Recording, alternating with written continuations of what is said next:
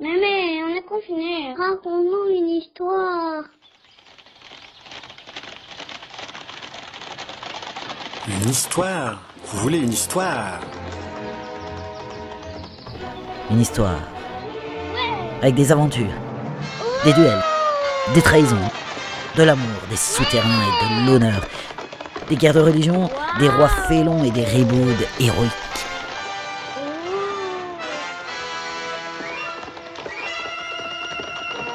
Eh bien, mes enfants, c'est l'heure des belles histoires de Mémé Jacqueline.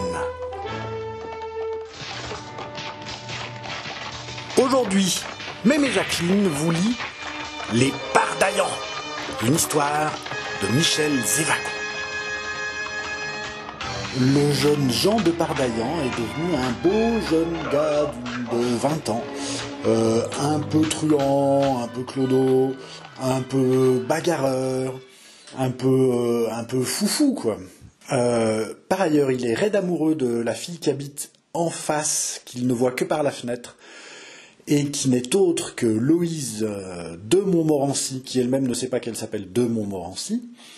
Et puis Jean de Pardaillan, un soir où il sort un petit peu bourré du cabaret, entendant des cris d'une bataille au mépris des conseils de son père, va sauver le bonhomme qui est aux prises avec une bande de- d'agresseurs.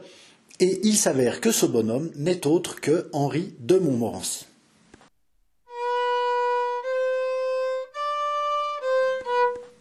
Chapitre 12 La maison de la rue des Barrés. Ce soir-là, Jean de Pardaillan ramena donc un nouvel hôte à l'auberge de la Devinière. Il arriva au moment où on fermait l'hôtellerie. Sans rien demander à personne, il conduisit Galaor à l'écurie, l'installa à la meilleure place et versa une mesure d'avoine dans la mangeoire. Puis, ayant allumé un falot, il se mit à examiner son acquisition avec le soin et la compétence d'un parfait connaisseur. Un sifflement longuement modulé et accompagné d'un hochement de tête significatif exprima toute son admiration. Galaor était un aubert cap de mort qui pouvait aller sur ses quatre ans. Il avait la tête fine, le front large, les naseaux ouverts, le garrot bien dessiné, la croupe souple, les jambes sèches. C'était une bête magnifique. Ah ça, que diable faites-vous là demanda tout à coup la voix grasse de maître Landry. Pardaillan tourna légèrement la tête vers la boule de graisse que représentait l'aubergiste et répondit par-dessus son épaule. J'examine le produit de mon dernier crime. Landry frissonna. Ainsi dit-il, ce cheval est à vous, monsieur le chevalier? Je vous l'ai dit, maître Landry, répondit Pardaillan en jetant dans le râtelier une, belle botte de luzerne. Et, euh, continua l'aubergiste, la mort dans l'âme, je devrais le nourrir? Ah ça, voudriez-vous d'aventure que cette noble bête mourût de faim? Et le chevalier, s'étant assuré par un dernier regard que Galaor ne manquait de rien, souhaita le bonsoir à l'aubergiste atterré et s'en fut se coucher. Maître Landry Grégoire saisit alors sa tête pointue à deux mains et, dans un accès de désespoir, essaya de s'arracher les cheveux. Nous devons dire qu'il n'y réussit pas. En effet, Maître Landry était totalement chauve et son crâne avait la majesté, mais aussi la nudité absolue d'un bel ivoire antique et solennel. À partir de ce jour, on ne vit plus Pardaillan que monter sur Galaor, et Pipo le précédant le nez au vent, en quête de tout ce qui est bon, en quête de tout ce qui était bon à manger et à voler aux devantures des marchands de volailles. Quant à Galaor, pour rien au monde, il ne se dérangeait de la ligne droite. C'est-à-dire qu'il fallait que les gens se rangeassent vivement s'ils ne voulaient être bousculés et piétinés. Il faut ajouter que, pour un murmure, pour un regard de travers, la redoutable Giboulée sortait toute seule de son fourreau.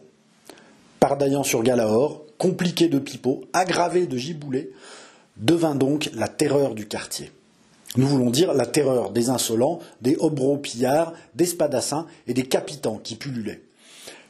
Car le chevalier, et ceci va peut-être le réconcilier avec le lecteur indisposé par le portrait ci-dessus malheureusement trop ressemblant, le chevalier n'intervenait jamais dans une querelle que pour défendre le plus faible. Il lui arrivait parfois de ramasser avec lui quelques mendiants qu'il faisait asseoir à une table devant lui et qu'il invitait à dîner, lui coupant les meilleurs morceaux, lui versant pleine rasade. Ce jour-là, maître Landry était radieux, bien que la présence d'un gueux dans sa rôtisserie si fréquentée l'offusquât quelque peu. En effet, ces jours-là, Pardaillan, qui ne payait jamais quand il était seul, payait généreusement. Une fois, il arriva à l'aubergiste d'en faire timidement l'observation au chevalier, qui lui répondit froidement. Vous vous prenez donc pour un grand seigneur, mon cher.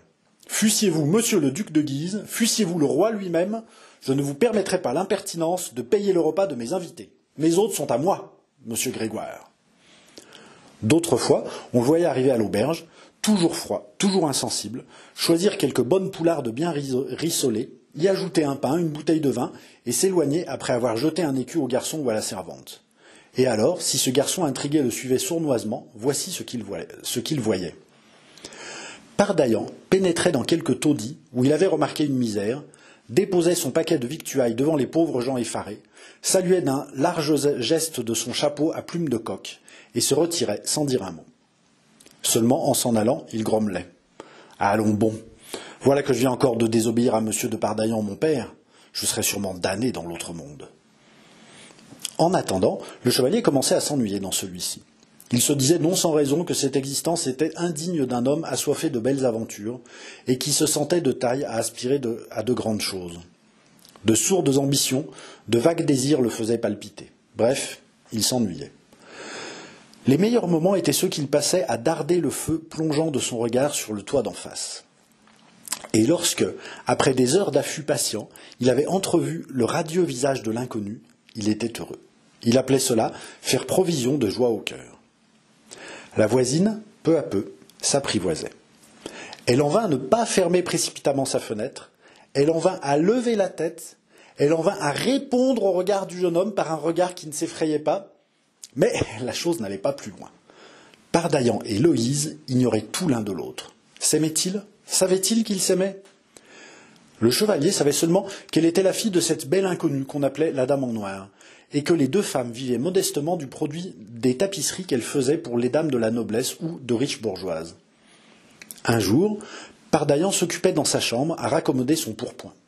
Ordinairement, c'était Madame Landry qui s'occupait de ce soin, mais la belle aubergiste, ayant surpris le chevalier les, yeux fixés sur le toit d'en face, boudait depuis quelques jours, retiré sous la tente, c'est-à-dire parmi ses casseroles. Ce n'était pas sans quelque mélancolie qu'il se livrait à ce travail. En effet, il ne pouvait se dissimuler que son costume de velours gris usé jusqu'à la corde ne pouvait guère inspirer d'admiration à une jeune fille. Que je n'aurai pas trouvé le moyen de m'habiller comme je vois messieurs les gentilshommes de la cour, elle ne m'aimera pas. Peut-on aimer un pauvre diable dont l'habit crie misère? À ces réflexions, on pourra connaître que Pardaillan était, au fond, une âme bien candide encore. Ayant tant bien que mal réparé l'accroc qu'il essayait de faire disparaître, Pardaillan remit son pourpoint, ceignit son épée et s'apprêta à sortir, résolu à conquérir coûte que coûte l'habit somptueux qu'il rêvait. Mais avant de s'éloigner, il se mit à la fenêtre. Juste à ce moment, il vit la dame en noir qui sortait de la maison et prenait la direction de la rue Saint-Antoine. Au même moment, Loïse apparut à la fenêtre. Emportée peut-être par une sorte de bravade à la misère de son costume, par un défi à l'impossibilité d'être aimé tel qu'il se voyait, pour la première fois, d'un geste tout instinctif, il envoya un baiser. Loïse rougit, il est vrai, mais elle demeura une seconde à regarder le chevalier, sans colère, puis lentement elle rentra. Oh songea Pardaillan, dont le cœur se mit à battre la chamade. Mais on dirait qu'il n'est pas indigné. Par Pilate, par Barabbas, je pourrais donc espérer. Oh, il faut sur le champ que je parle à sa mère.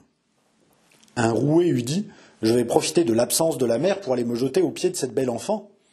Sans plus réfléchir, le chevalier s'élança, descendit quatre à quatre les escaliers, sortit à pied comme un coup de vent et rattrapa la dame en noir au moment où elle tournait à gauche l'angle de la rue Saint-Denis et prenait la rue Saint-Antoine dans la direction de la Bastille. Mais alors, il n'osa plus.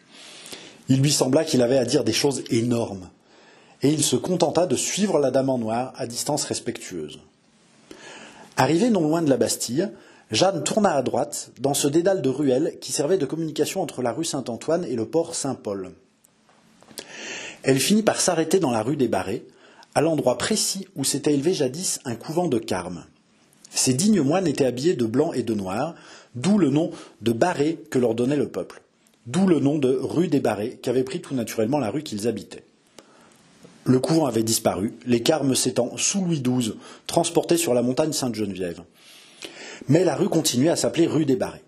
Plus tard, l'accent aigu de les finit par tomber, non pas de la plaque indicatrice, car il n'y en avait pas, mais de la prononciation populaire, et la rue s'appela dès lors rue des Bars. Nous donnons l'explication pour ce qu'elle vaut. La maison devant laquelle Jeanne de Pienne s'était arrêtée était située sur l'emplacement même de l'ancien couvent des Barrés. Elle était entourée de beaux jardins. Elle était petite, mais de belle apparence, bien qu'un peu mystérieuse. Pardaillan vit la dame en noir heurter le marteau, et bientôt après entrer dans la maison. Je lui parlerai quand elle sortira, pensa-t-il. Il faut que je lui parle. Et il se posta en sentinelle à un bout de la rue. Une servante robuste et méfiante avait introduit Jeanne et l'avait conduite au premier étage, dans une belle grande pièce agréablement meublée, où rien ne manquait de ce qu'on appelle aujourd'hui le confortable. À son entrée, un jeune homme et une femme, qui étaient assis l'un près de l'autre, tournèrent la tête. Ah, fit la femme, voici ma tapisserie. Bon, dit le jeune homme en s'adressant à Jeanne, avez-vous tenu compte de l'inscription que je vous fis tenir? Oui, monsieur, dit Jeanne. Quelle inscription? demanda la femme d'une voix timide et très douce. Vous allez voir, répondit le jeune homme en frottant joyeusement ses mains pâles. Ce jeune homme semblait âgé de vingt ans ou plus. Il était habillé comme un riche bourgeois, de drap fin, son vêtement était noir, mais à sa toque de velours noir resplendissait un diamant énorme. Il était de taille moyenne, paraissait de santé délicate. Son visage était pâle et même bilieux. Il avait le front bombé, les yeux sournois ne regardaient pas en face. La bouche se plissait ordinairement sous l'effort d'un sourire en général mauvais, parfois sinistre, mais qui, en ce moment, était plein d'une réelle cordialité. Les mains s'agitaient et les doigts se contractaient par suite de quelques manies. Peut-être ce jeune homme était-il atteint d'une maladie nerveuse. Parfois, il éclatait de rire subitement, sans motif, et ce rire, qui démentait le feu sombre du regard, était terrible à entendre, terrible à voir. Quant à la femme, elle accusait trois ou quatre ans de plus que son compagnon. C'était une jolie blonde d'allure modeste et qui, dans une foule, ne devait pas provoquer ce, murmure qui forme comme un sillage d'admiration sur le passage de certaines femmes souveraines par la beauté. Tout en elle était modestie, effacement presque craintif mais elle avait des yeux d'une douceur infinie et d'une tendresse extraordinaire lorsqu'elle les posait sur le jeune homme. Cette modestie, cette douceur, cette tendresse constituaient le caractère essentiel de cette femme. Au premier coup d'œil, on devinait en elle un de ces êtres de dévouement très pur qui vivent d'un amour et meurent au besoin sans se plaindre. Voyons l'inscription, reprit-elle avec une curiosité impatiente. Regardez, Marie, fit le jeune homme en prenant la tapisserie des mains de la dame en noir. Cette tapisserie représentait une série de bouquets de fleurs de lys qui s'entrelaçaient et couraient autour de l'étoffe. Au centre se dessinait une cartouche sur fond bleu, et c'est sur cette cartouche que se détachait en lettres d'or l'inscription suivante Je charme tout. Le J de je étant là sous forme d'un I. Celle qu'on avait appelée Marie leva sur le jeune homme un regard interrogateur. Celui-ci frotta lentement ses mains pâles et dit avec un sourire heureux Chère Marie, vous ne devinez pas? Non, mon bien-aimé Charles. Eh bien, ce sera là désormais votre devise, Marie. C'est moi qui ai trouvé cela. Oh, Charles, oh, mon bon Charles. Écoutez la fin, Marie, écoutez. Je voulais une devise pour, pour vos meubles, pour votre argenterie, pour toute votre argenterie, pour toute votre maison, enfin. Je l'ai demandé à Ronsard, et même à Messire Jean Dora, professeur au Collège de France pour le latin et le grec. Mais ils n'ont rien trouvé qui me plaise. Alors je me suis mis à chercher moi-même, et j'ai trouvé cela, moi. Voyez-vous, Marie, il n'y a que l'amour pour inspirer les bonnes idées. Charles, Charles, vous me rendez trop heureuse. Écoutez donc la fin, dit le jeune bourgeois qu'on appelait Charles.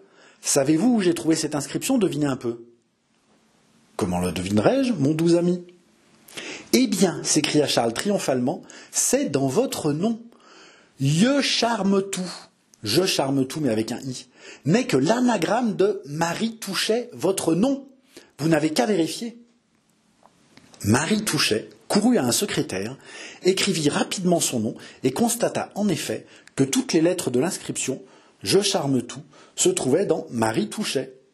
Alors, toute rouge d'un réel bonheur, elle revint se jeter dans les bras de son amant qui la serra sur sa poitrine avec une indicible expression de tendresse. Jeanne de Pienne avait assisté, immobile et douloureuse, à cette scène de bonheur intime et paisible. Comme ils s'aiment, songea-t-elle. Comme ils sont heureux, ce bon bourgeois et cette douce bourgeoise. Hélas, Moi aussi j'aurais pu être heureuse. Oui, Marie, dit à voix basse le jeune homme, oui, c'est à cela que j'ai songé ces derniers jours.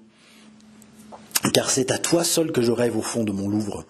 Et tandis que ma mère me croit occupée à la destruction des Huguenots, tandis que mon frère d'Anjou se demande si je plonge au moyen, si je songe au moyen de le tuer, tandis que Guise cherche à surprendre sur mon front le secret de, de sa destinée, moi, je songe que je t'aime, toi seul, puisque seul tu m'aimes, et que dans Marie Touchet, il y a bien réellement je charme tout. Marie écoutait ces paroles avec ivresse. Elle oubliait la présence de la dame en noir. Sire, sire, fit-elle, presque à haute voix, vous m'enivrez de bonheur. Sire, murmura Jeanne en tressaillant profondément, le, le roi de France. Et dans sa pauvre imagination tant martyrisée, une secousse violente se produisit. Elle était devant Charles IX. Ce petit bourgeois pâle et sombre, c'était le roi, le roi de France, l'homme que tant de fois elle avait rêvé d'approcher pour implorer justice, non pour elle, ah certes, mais pour sa fille, pour sa Loïse. Haletante, la tête en feu, elle fit un pas en avant. Charles IX avait enlacé Marie Touchet dans ses bras. Il reprit à mi-voix Il n'y a pas de cire ici, il n'y a pas de majesté, tu entends, Marie? Il n'y a que Charles, ton bon Charles, comme tu m'appelles. Car il n'y a que toi, Marie, pour dire que je suis bon, et cela me soulage, vois-tu. Cela jette une lumière dans l'horreur de mes pensées. Le roi. Je suis le roi. Marie, je suis un pauvre enfant que sa mère déteste, que ses frères haïssent. Au Louvre, je n'ose pas manger. J'ai peur du verre d'eau qu'on m'apporte. J'ai peur de l'air que je respire. Ici, je mange, je dors, je bois sans crainte. Ici, ah, je respire à plein poumon. Regarde comme ma poitrine se dilate. Charles, Charles, calme-toi. Mais Charles IX s'exaltait. Ses yeux flamboyaient. Sa parole était devenue rauque et sifflante. Jeanne, tremblante, se recula dans un angle obscur. Une pâleur livide avait envahi le visage du roi. Le tremblement nerveux de ses mains s'accentua. Je te dis qu'ils veulent ma mort, grinça-t-il, tout à coup, sans prendre la précaution de baisser la voix. Ah, Marie, Marie, sauve-moi, cache-moi. J'ai lu dans leurs pensées, te dis-je. J'ai fouillé leur conscience. J'y ai vu ma condamnation écrite en lettres de flamme. Charles, par grâce, calme-toi. Oui, voilà encore ton accès. Charles, Charles, reviens à toi. Tu es près de moi, près de Marie. Charles avait repoussé Marie Touchet. La crise était terrible de soudaineté. Des deux mains, il se cramponnait au dossier d'un fauteuil. Une sueur froide ruisselait sur son visage. Ses yeux sanglants se fixèrent dans le vide sur des êtres imaginaires, et il eut un éclat de rire qui résonna affreusement. Les misérables, gronda-t-il, les voilà qui cherchent comment ils me tueront. Qui aura mon trône? Est-ce toi, Guise infernal Est-ce toi, Anjou? Est-ce toi, Béarn? Oui, tous, tous, les voilà qui complotent. Et ceux-là qui s'avancent dans les, dans les ténèbres, qui est à leur tête? Ce misérable Coligny! Ah, truand, attendez! À moi, mes gardes! Arrêtez-moi tous ces parpaillots! Passez-les-moi au fil de l'épée! Ah, ils me tuent Au meurt! Au meurt! À moi! Les derniers mots expirèrent dans la gorge du roi, parmi les éclats de rire à faire frissonner les plus, braves. Il se renversa dans les bras de Marie Touchet, en proie à une crise effrayante, les yeux convulsés, les mains tordues. Jeanne s'était élancée pour aider Marie. Oh, madame, balbutia celle-ci, par pitié pour mon pauvre Charles si malheureux, jamais un mot de ceci, je vous en supplie, à qui que ce soit au monde. Rassurez-vous, dit Jeanne avec cette dignité douce et simple qui la faisait si admirable. Je sais trop ce qu'est la douleur humaine, je sais trop qu'elle est la même auprès des trônes et sous les chaumes, et c'est la douleur qui m'a appris le silence. Marie fit un signe de tête pour remercier. Et c'était touchant, cette prière faite à une humble ouvrière de tapisserie par la maîtresse du roi pour le roi. Puis-je vous être utile reprit Jeanne? Non, non, fit vivement Marie. Soyez remerciés et bénis. Je connais ces, redoutables crises. Charles, dans quelques instants, sera à lui. Voyez-vous, je n'ai qu'à le garder ainsi dans mes bras. Il n'y a que cela qui le calme. En ce cas, je vous quitte. Il ne faut pas qu'il s'aperçoive que sa faiblesse a eu un témoin. Ah, madame, s'écria Marie avec un élan de reconnaissance, vous avez toutes les délicatesses, comme vous avez dû aimer. Un fugitif et douloureux sourire passa sur les lèvres décolorées de Jeanne, qui fit un signe d'adieu et se retira, s'évanouit plutôt, pareil à une ombre légère, sacrifiant l'immense intérêt qu'il y aurait eu pour elle à parler au roi. À peine avait-elle disparu que Charles IX ouvrit les yeux, passa lentement ses mains sur son visage, jeta autour de lui des yeux hagards, et voyant Marie penchée sur lui, sourit tristement. Encore un accès? fit-il avec une sourde angoisse. Rien, presque rien, mon Charles. Bien moins fort que le dernier. Rassure-toi, c'est fini. Il y avait ici quelqu'un tout à l'heure. Ah oui, la femme qui a fait cette tapisserie. Où est-elle? Partie, mon Charles. Partie depuis dix minutes. Avant l'accès? Oui, oui, mon bon Charles, avant. Allons, te voilà remis, bois un peu de cet élixir, là, repose un instant ta pauvre tête, là, sur mon cœur, mon bon Charles.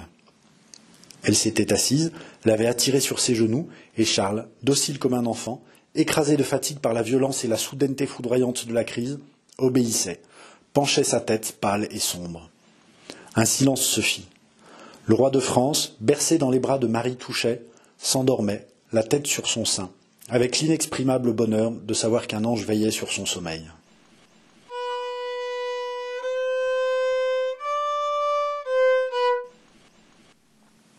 Une petite parenthèse historique. Euh, Marie Touchet a réellement existé, vous la trouverez facilement sur Wikipédia. Elle a bel et bien été la maîtresse de Charles IX. Elle lui a donné un enfant, un enfant donc bâtard qui n'a pas été reconnu directement, mais qui a été fait euh, baron de je ne sais quoi, duc de blablabla, quelque chose comme ça. Vous trouverez ça facilement si vous cherchez.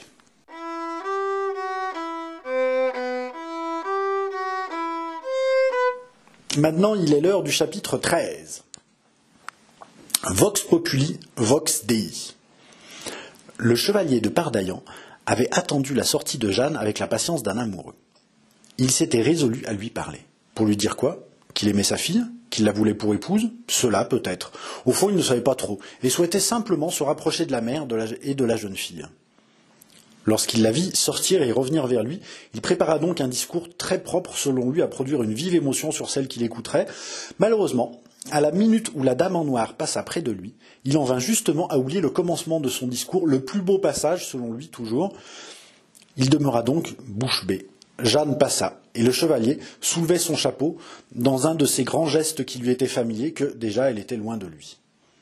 Pardaillan s'élança alors en se disant qu'il se donnait jusqu'à la rue Saint-Denis pour aborder la dame en noir et lui exposer sa requête, à laquelle, pour plus de précaution, il adjoignit une péroraison des plus pathétiques, car maintenant la mémoire lui revenait, le chevalier, ne songeant même pas que le moyen, le plus simple et le plus convenable après tout, c'était de se présenter au logis de la dame, on ne songe pas à tout. Et il avait résolu de parler tout de suite. Mais lorsqu'il déboucha dans la rue Saint-Antoine, il trouva que l'aspect de Paris avait changé, comme parfois, à l'approche des premières rafales d'une tempête, l'océan change brusquement de face. Des groupes nombreux, bourgeois et peuples mêlés, marchaient dans la direction du Louvre. La grande artère était devenue un fleuve d'hommes, d'où montaient des murmures menaçants, parfois des éclats de voix. Que se passait-il?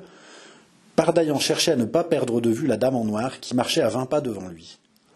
À un moment, un de ces remous violents qui font tourbillonner les foules sans qu'on sache pourquoi se produisit. Jeanne, enveloppée dans ce remous, disparut. Le chevalier s'élança, distribuant force Orion, jouant des coudes et se frayant un passage à coups de bourrade. Mais il ne retrouva plus la dame en noir.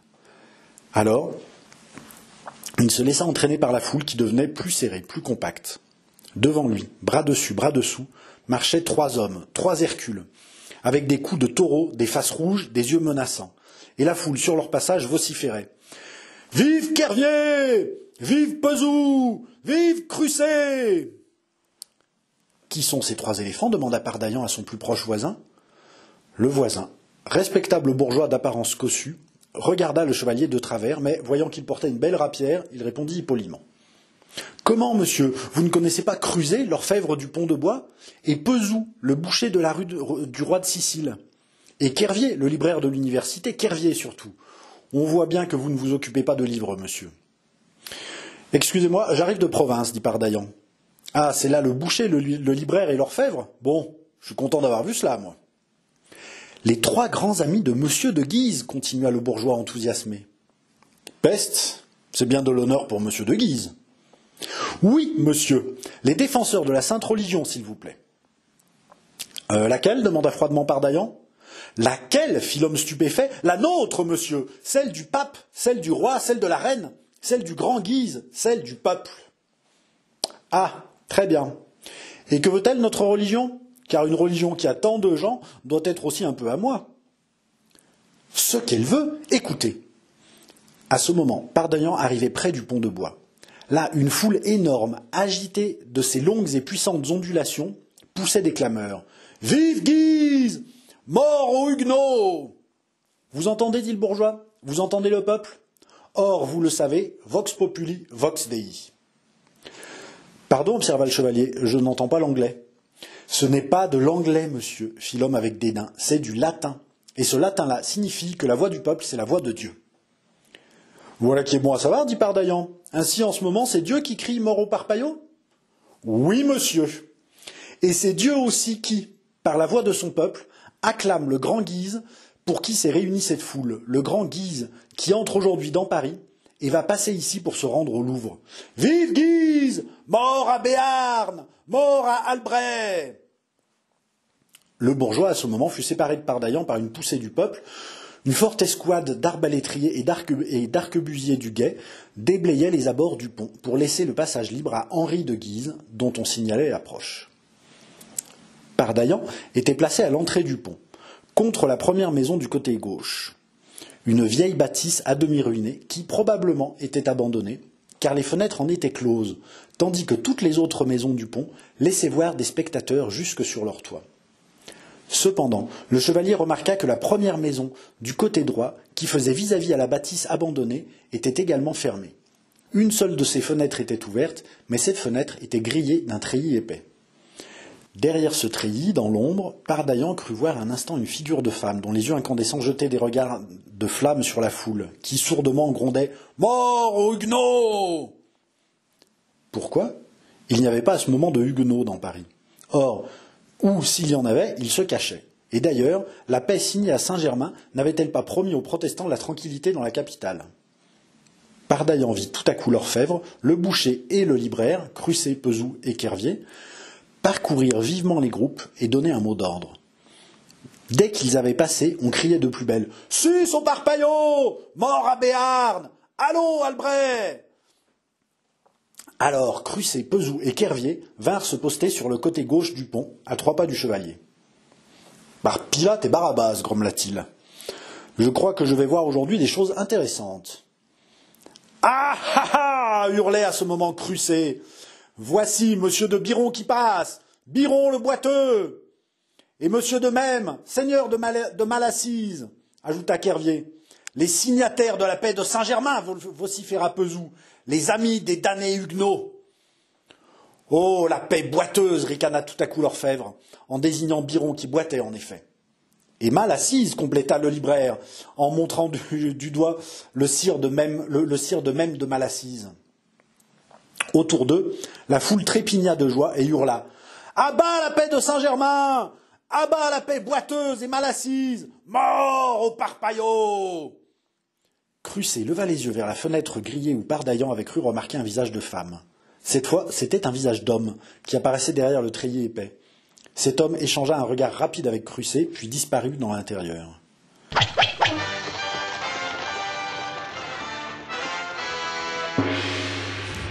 Vous retrouverez Mémé et toute sa bande lundi à 9h30 sur les ondes de Radio Canu la plus rebelle. Les épisodes déjà diffusés sont disponibles sur audioblog Arte de Mémé Jacqueline.